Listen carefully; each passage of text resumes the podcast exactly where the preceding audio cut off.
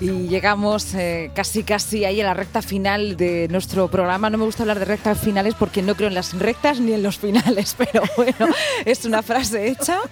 Carmen Campos, qué bien lo vamos a pasar. Bueno, siempre lo pasamos muy bien en esta sección con los compañeros de, y compañeras de comunicación. Además, además, hay veces que hace mucho tiempo que no les vemos y nos da gusto hablar con ellos por la radio. Claro, pero es que además eh, a casi todos y todas les encanta la radio. y, y, nosotros, no? claro, y sobre todo es muy importante que, nuestros oyentes pues le puedan poner voz y, también sepan de las personas que hay detrás, ¿no? De los micrófonos, de las cámaras, de, las firmas, eh, de las eh, grandes empresas de comunicación. Es importantísimo porque tienen nombres y apellidos. Y vamos a recibir a Fuensanta Martínez. Eh, presentarla es muy complicado porque es una persona que también tiene muchas vertientes, ¿no? tiene muchos colores. Ella es responsable de comunicación de FAME, también es licenciada en filosofía, así que ahí convergemos en, muchas cosas y siempre nos sorprende porque además tiene siempre una opinión muy argumentada, es una persona que defiende, eh, bueno, pues eh, también sus ideas con, argumentos, con fervor, muy luchadora. Fue en Santa Martínez, buenas tardes. Hola, buenas tardes Lucía, buenas tardes Carmen. Hola. ¿Qué tal? ¿Cómo estáis? Bueno, pues nosotros muy bien, pasando un poquito de calor, pero como todo el mundo. O sea, que bien. ¿Y tú, ¿Y tú qué tal? Ahora mismo, ahora mismo es lo que hay. Primero quería matizar una cosilla. Yo quiero profundamente y, admiro a la distribución farmacéutica, pero yo estoy en el colegio oficial de farmacéuticos. En el colegio, sí, En el colegio. En el colegio, sí. Sí, sí, sí. Perdona, perdona. En absoluto. Bueno y, bueno, y además de estar en el colegio, eh, es también pues tertuliana en la tele y bueno y en la radio y en fin que, eh, y en la calle ¿eh? la puedes encontrar y decir oye me está pasando esto que pienso tú qué piensas de esto y tú te sientas con ella y se puede debatir ahí como como en una plaza pública no como un gran ágora verdad Santa. Exactamente si es que yo yo no he salido del ágora no a mí me decía hace poco un, un profesor mío de, de, filosofía me decía, tú te fuiste del ágora y te dedicaste a la comunicación. Digo, todo lo contrario, si yo donde estoy exactamente es en el ágora, ¿no? que es donde me gusta ver además a los filósofos, a los no filósofos, a los amigos, a los otros, a los que opinan, incluso a los que no opinan, que a veces no opinar también es una opinión, ¿no? Que a veces da incluso más miedo. Yo prefiero la gente que opina que la que se calla. Oye, Fuensanta, y cuéntanos un poco cómo es el, trabajo en el colegio, en el colegio de, farmacéuticos, porque, eh, hombre, nosotros lo que vemos, desde fuera los periodistas, lo que vemos es, son, las, eh, las comunicaciones que tú nos puedes mandar o las convocatorias de, yo que sé, de una rueda de prensa, o de, pero, pero seguro que hay un día a día eh, interno Mm, que desconocemos, no sé, a lo mejor de mandar comunicación a los colegiados, no, no sé, no tengo ni idea.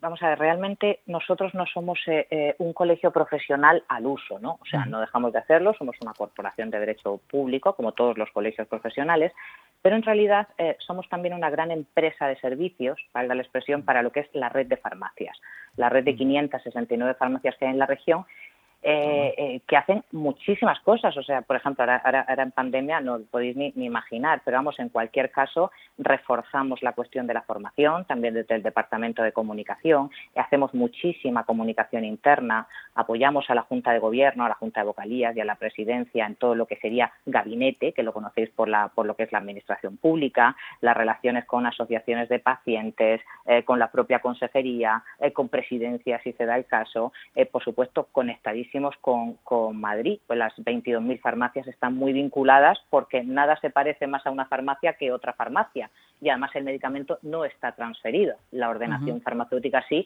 pero el medicamento no, con lo que nosotros tenemos permanente relación con el Consejo General y ellos a su vez con el Ministerio de Sanidad y con la Agencia Española del Medicamento. ¿no? Entonces pasamos casi todo el día emitiendo muchísimas comunicaciones que como la red funciona muy bien, pues muchas de ellas no, no os enviamos porque os asustaríais, pero hacemos permanente retirada de un lote pequeñito, de un tal, de un, en fin, se trabaja en cosas pequeñitas que realmente no tienen la trascendencia de lo que publicáis, pero que tiene mucho que ver con, con, nuestro día a día. Y luego también pues lo que son eventos, el colegio hace muchísimas jornadas, cursos y, y, ahí apoyamos ¿no? al departamento de formación del colegio. La verdad es que es que no, no paramos. ¿Qué te llevó hasta allí, Santa? Madre mía, pues la verdad es que es una, una historia un poco larga. Yo en realidad eh, quería ser periodista.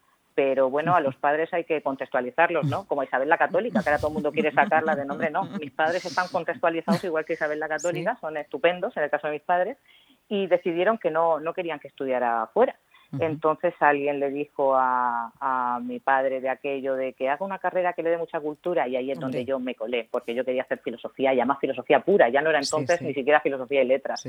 Pero claro, nunca, nunca eh, dejé, y pese a que hice otras cosas también por en medio, este, de, los cinco años de carrera hice algo de psicología, algo de, incluso dos años de teología, que yo he hecho un poco de todo, eh, pero no dejaba de, de, buscar mi hueco para ver cómo iba a poder yo dedicarme al mundo este de la, de la comunicación. Y, efectivamente, en cuanto tuve la oportunidad, me fui a hacer un posgrado que se llamaban entonces de, comunicación e imagen a, Barcelona, ¿no? que íbamos pues determinados fines de semana, luego seguíamos por aquí, era, en fin, todo muy muy moderno y todo muy de aquella época en la que todavía efectivamente no había no había periodismo en Murcia y, bueno, y de ahí, pues rápidamente alguien que te llama, que te dice quieres colaborar en unos suplementos de salud, precisamente a mí me encanta el ámbito de la salud, en la verdad, que en fin, y, hasta aquí ya te podría contar mil cosas por el camino, pero un poco también la vida te va llevando, pero de alguna manera tenía bastante claro desde que era pequeña qué, qué cosas quería hacer, quería hablar y quería contar, es verdad, de un modo, lo mío o lo ajeno, ¿no? y eso lo, Mejor lo ajeno. Y eso lo haces, sí. Y eso lo hace fenomenal, sí. Comunicar también como cohesionar, es decir, eh, comunicar no solamente, ¿no? En radio no solamente estamos manteniendo un, un, mensaje unívoco, ¿no? Comunicar es mucho más, es intentar cohesionarnos, ¿no? Intentar entendernos, ¿no? Yo creo que está también ese objetivo. absolutamente. Además, eh, em, se produce una, una relación estupenda. Eh, yo siempre he estado, como si dijéramos, en el otro lado, ¿no? Vosotros estáis en el que contáis a la sociedad, nosotros os contamos a vosotros para que vosotros seáis de alguna manera medio, ¿no? Y es un proceso interesantísimo en el que además estamos condenados, en el mejor, palabra, en el mejor sentido de la palabra condenar, a entendernos, ¿no? A trabajar conjuntamente, a respetar nosotros vuestros tiempos, eh, vosotros nuestro trabajo, nosotros a ser leales, a saber cómo hay que trabajar desde un departamento de comunicación, a no mentir, porque se puede mentir una vez, pero no se puede mentir dos, o es difícil, ¿no? Y el que lo consigue, desde luego, es eh, un campeón de la mentira, pero un campeón, ¿no? Entonces, ahí hay mucho mucho eh, juego muy interesante, ¿no? Oye, Santa, ¿y cuántos, cuántos presidentes llevas? Porque yo te conozco ahí toda la vida y he visto un montón de presidentes. bueno, tuve, tuve un, un, lapsus del que, me, del que me alegro profundamente porque aprendí muchísimo, que fue una, una experiencia en, en, política. Fui durante eh, tres años jefa de gabinete de Cristina Gutiérrez y la verdad es que a la que le mando un besazo desde aquí, a Cristina Gutiérrez Cortines. Y la verdad es que tenía yo que haber pagado por trabajar con ella, ¿eh? pero bueno. Eh, presidente bueno, bueno, solamente he conocido ella, a dos, ¿eh? ella también, ella también, le, a ella también le viniste muy bien, ¿eh? Las cosas bueno, la verdad es que fueron unos, unos años muy, muy buenos de aprendizaje y luego también gracias a ella conocí muy bien el Parlamento Europeo, años después y tal, y en fin, le debo mucho, mucho, mucho. Y presidentes de colegio solo he conocido dos, a Prudencio Rosique y a Isabel Tobar. Ah, sí, fíjate. A Prudencio y Isabel de Prudencio estuvo muchísimos años. Es que eh, Prudencio estuvo muchos años, sí. Prudencio, ya falleció. Estuvo muchos años y, la pena es que es que murió trabajando. La pena es que no se pudo mm. eh, despedir como a él le hubiera gustado y bueno, en fin sí.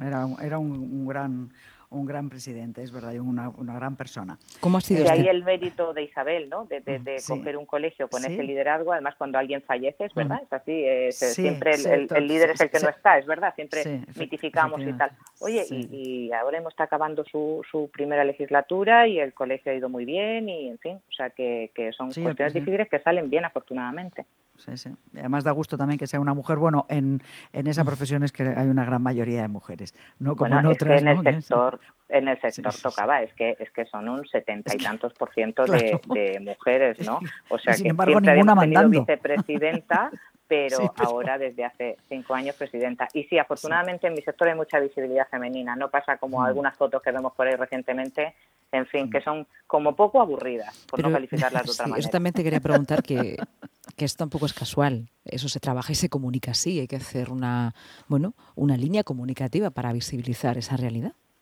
No, no, pero absolutamente. O sea, a veces no es tan complicado. Es tan sencillo como que si tú tienes, por ejemplo, que es que todo parece un poco alambicado y luego no lo es. Si tú tienes que poner una serie de personas en un curso de formación al frente del micrófono, procura que estén representadas la mayoría que hay en el sector, que es que en este caso da la circunstancia de que es femenino. Pero bueno, yo no voy a dejar a un gran ponente detrás porque sea un hombre, pero efectivamente es que la realidad del sector es esa.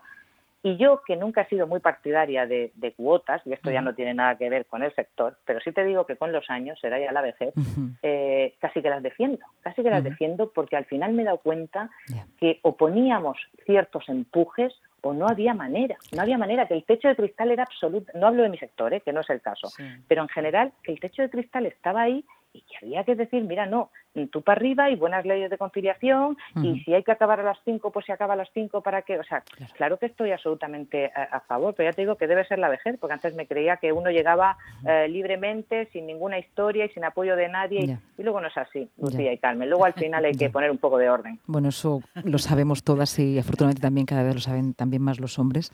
Eh, desafortunadamente no partimos de un un mismo peldaño de igualdad, partimos de una desigualdad estructural y quizás sí, ¿no? Los años hace que uno con su propia experiencia lo, pueda ver y lo pueda vivir, pero también se puede conocer y saber y afortunadamente yo creo que cada vez más estamos en ese camino, ¿no? Y lo, reflejamos todos los días, ¿no? De todas maneras, yo no he notado, eh, es verdad, en, mi vida personalmente lo puedo decir así, eh, muy pocos o casi ningún gesto de machismo. Pero si los he visto, los he contemplado, los que el hecho de que no me pase a mí no quiere decir que evidentemente no están ahí y llega un momento que dices esto no puede ser porque estás viendo absoluta eh, e injusticia a tu lado, ¿no? Y eso, eso sí que no, eso sí que no porque todo el mundo tiene el mismo derecho y, a veces por eso hay que empujar un pelín, ¿no? Sí. Sigues pues leyendo. Has tenido suerte, ¿eh? Santa, has tenido suerte. Porque... Sí, sí, es cierto que sí, ¿eh? Es cierto que sí. Yo lo, reconozco que, que, en pocas ocasiones, son de gestos de estos más, bueno, más eh, lo que antes considerábamos estupideces, yo igual hasta lo, hubiéramos denunciado, pero por cabreo sobre todo, no por ninguna cosa más. Pero en realidad sí los he contemplado, he conocido mujeres víctimas de, en fin, de situaciones que, que no, que no puede ser. Sí, sí, yo también, sí. ¿Sigues conjugando la comunicación con algo de filosofía? ¿Hay algo de filosofía en tus notas de prensa, en tu forma de pues proceder? sí si es que yo soy pelín iconoclasta y pelín heterodoxa, ¿sabes? yo no puedo dejar de leer incluso las cosas más, no sé, más rocambolescas. A veces, no sé, o sea, debo confesar que me puedo ver perfectamente media hora de un deluxe y luego ponerme un reportaje sobre no sé qué historia, ¿sabes? De los eh, agujeros negros del espacio o cogerme la metafísica de Aristóteles, que te confieso que todavía la tengo por aquí, por supuesto, en, en, castellano y en griego y en la edición de Gredos, que es como hay que tenerla, ¿no? pero, o sea, pero es que no, no lo puedo no lo puedo no lo puedo evitar no por eso digo que yo soy una persona un poco no sé eh, ya te digo un poco paso a veces de, doña profunda a Mr. Frivolín o sea o a Mr. Frivolín o sea que es que bueno pero el eclecticismo pero me parece que es un poco nuestra nuestra propia vida sabes o sea que es así. muy bien.